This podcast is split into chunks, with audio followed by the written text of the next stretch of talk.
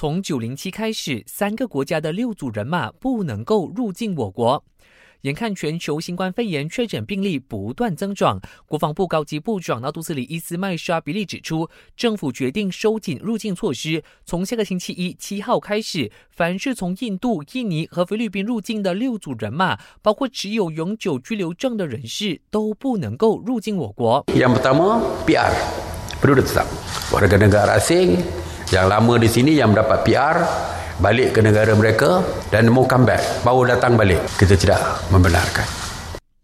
其他不能入境的，还有来自印度、印尼和菲律宾的持有专业工作准证的人士、大马第二家园计划的申请者、学生等六组人马。至于其他国家和地区的公民能否入境，政府还在研究。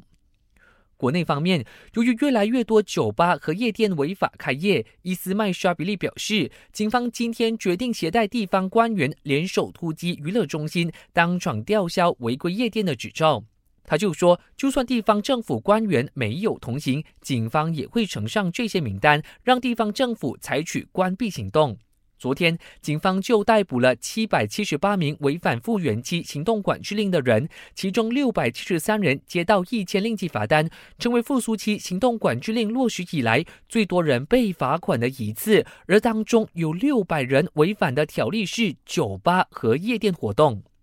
我是嘉俊，感谢收听。